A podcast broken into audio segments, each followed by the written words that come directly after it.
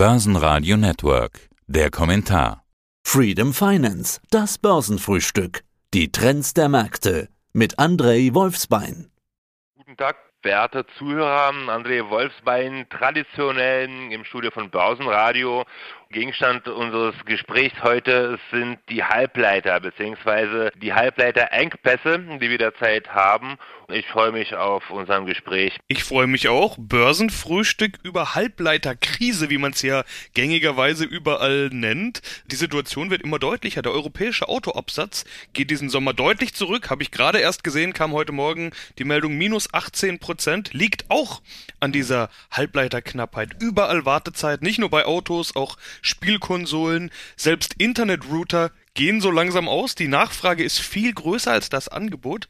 Wie groß ist die Krise denn aus deiner Sicht? Wie groß ist das Ausmaß? Also Ausmaß der Krise ist so schwer abzuschätzen, weil diese, also Krise würde ich jetzt nicht sagen, aber diese defizitäre Entwicklung sehen wir ja auch branchenübergreifend. Um die Autobranche erstmal aufzugreifen, ja, wie du schon gesagt hast, also wegen der Engpässe 2021 werden 3,9 Milliarden Fahrzeuge weniger gebaut. Ja, das muss man sich mal durch den Kopf gehen lassen. Also Mercedes geht in die Kurzarbeit, Volkswagen hat irgendwie 100.000 Fahrzeuge, die eingeplant wurden und bereits vorbezahlt, ja, nicht fertigen können.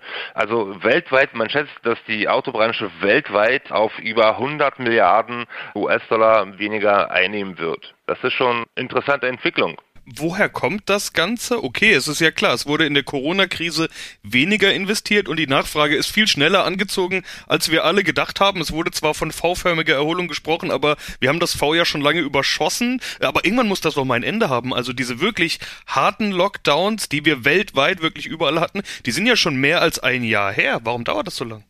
Man muss sich fragen, was sind Gründe für den Halbleiterengpass, wie du schon richtig gesagt hast. Da spielen vielerlei Faktoren mit. Zum Beispiel sind die geopolitischen Faktoren, weil die USA verschärften ja ihre Sanktionen gegen China über das ganze Jahr hinweg und in der Folge wurde der größte Chip-Produzent Chinas, nämlich Semiconductor Manufacturing International Corporation, wenn ich mich jetzt nicht also täusche, genau, SMIC, ja, im Dezember auf die schwarze Liste gesetzt. Und die werden nicht mehr mit Komponenten aus den USA beliefert. Also war auf jeden Fall auch Missmanagement. Ja, dann haben wir auch Wachstumsschwäche beziehungsweise auch Arbeitskonflikte infolge von Lockdown beziehungsweise infolge der Corona-Pandemie sowie Streiks in Frankreich und Italien beim den Schweizer Chiphersteller STM beziehungsweise ST äh, Microelectronics führten zu einem knapp achtprozentigen Produktionsrückgang von Semiconductor beziehungsweise Halbleiterunternehmen. Ja, und das nur in Europa. Des Weiteren hatten wir im letzten Jahr im Oktober 2020 eine große Explosion bei den japanischen, also wirklich eine Katastrophe, bei den japanischen Chiphersteller Asahi Kasei Microdevices. Und äh, im November letzten Jahres löste ein Brand im taiwanesischen Werk von Unimicron Technology einen Versorgungsengpass bei IC. Also IC sind diese integrierte Schaltkreise. Das kommt von überall, ja. Geschweige schon die Zuliefererketten, die jetzt auch ein bisschen zu spät sind, nicht zuletzt aufgrund von diesem Suezkanalstau. Das kommt auch dazu. Dann haben wir auch diesen Postpone Demand. Also das hat sich auch sehr viele Nachfrage angestaut, ja, gerade aufgrund von diesen Lieferengpässen. Also da spielen wirklich sehr viele Faktoren mit. Und du hast jetzt ja gesagt, branchenübergreifend. Wen trifft's denn alles? Also alle sprechen über die Automobilbranche, weil die in Deutschland eben auch eine besonders laute Stimme ist und hat. Wer ist alles betroffen? Ich hatte jetzt vorhin Computerspielehersteller gesagt, okay, das ist jetzt nicht unbedingt entscheidend für die Weltwirtschaft, aber auch kein kleiner Markt. Branchenübergreifend, jeder, der sich gerade irgendwas kaufen will, Tablets oder sonst was, hat vermutlich Wartezeit. Wen trifft's alles?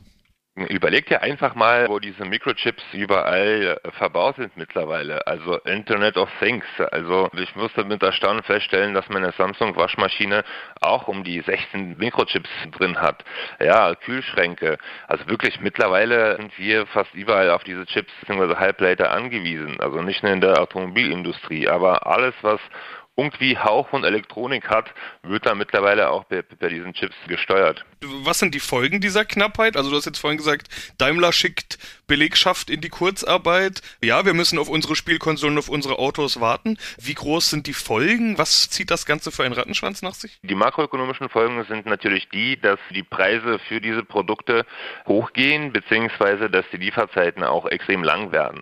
Je länger die Lieferzeiten, desto stärker werden die Preise ansteigen, weil ich, ich möchte mein Tablet oder mein Auto schon jetzt und viele sind da auch bereit, ein bisschen tiefer in die Tasche zu greifen und aus sozialen, also aus der sozialen Sicht, wie du schon gesagt hast, auch Kurzarbeit etc. Also ich glaube nicht, dass die Leute bei Mercedes sich auf Kurzarbeit freuen, kann ich mir beim besten Willen nicht vorstellen. Ja, die Märkte werden auf jeden Fall auch insofern beeinflusst, vor allem solche Konzerne wie Infineon oder auch die Texas Instruments. Die Aktien gehören auf jeden Fall auf die Watchlist da ist auf jeden Fall, also da wird auf jeden Fall noch einiges auf uns zukommen. Davon bin ich überzeugt. Da du weißt, dass ich kein Freund von Stockpicking bin und eher ETF-Mensch bin, gibt es auch ein, ein schönes ETF von OneX, nämlich die Semiconductor ETF, also Halbleiter ETF. Kann man sich auf jeden Fall mal anschauen und gegebenenfalls auch ins Portfolio bzw.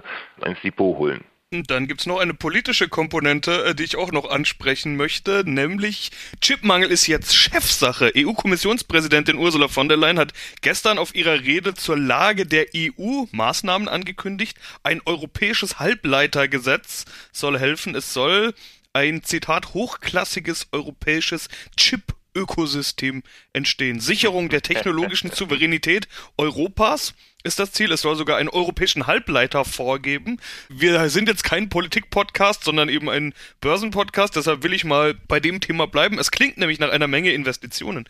Wohin könnten die denn fließen? Im Prinzip ist ja die gesamte Wertschöpfungskette betroffen. Also das fängt bei den Rohstoffen an, geht genau. über die genau. Maschinenbauer, die die Halbleitermaschinen bauen, geht über Chip-Hersteller, die Logistikunternehmen, bis eben hin zu denen, die die Chips verbauen. Also wo wird investiert?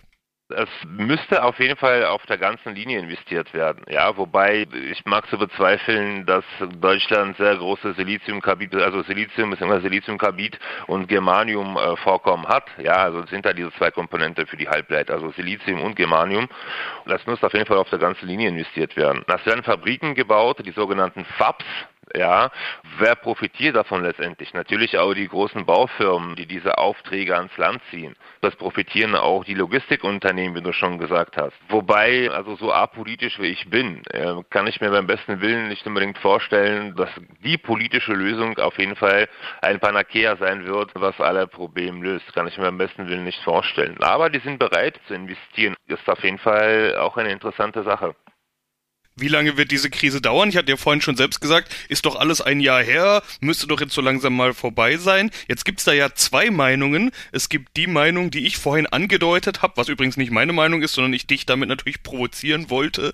Eine Meinung sagt, geht ganz schnell, löst sich jetzt der Stau so langsam mal auf, ist aber eigentlich auch eine plausible Meinung. Die andere Meinung ist die, die unter anderem die Automobilbauer selbst an den Tag legen. Ich habe kürzlich mit dem BMW-Chef gesprochen, der hat gesagt, wird noch weit bis ins nächste Jahr hineingehen gehen. Der Conti-Chef geht sogar noch weiter, der spricht sogar von 2023. Wie lange könnte diese, okay, du willst es nicht Krise nennen, ich nenne es jetzt trotzdem nochmal Halbleiterkrise dauern? Also diese Halbleiter-Halbkrise, ja, also da habe ich auch verschiedene Meinungen und Kommentare gehört. Ich kann mir vorstellen, dass Echo der Krise noch bis 2025 zu spüren sein wird.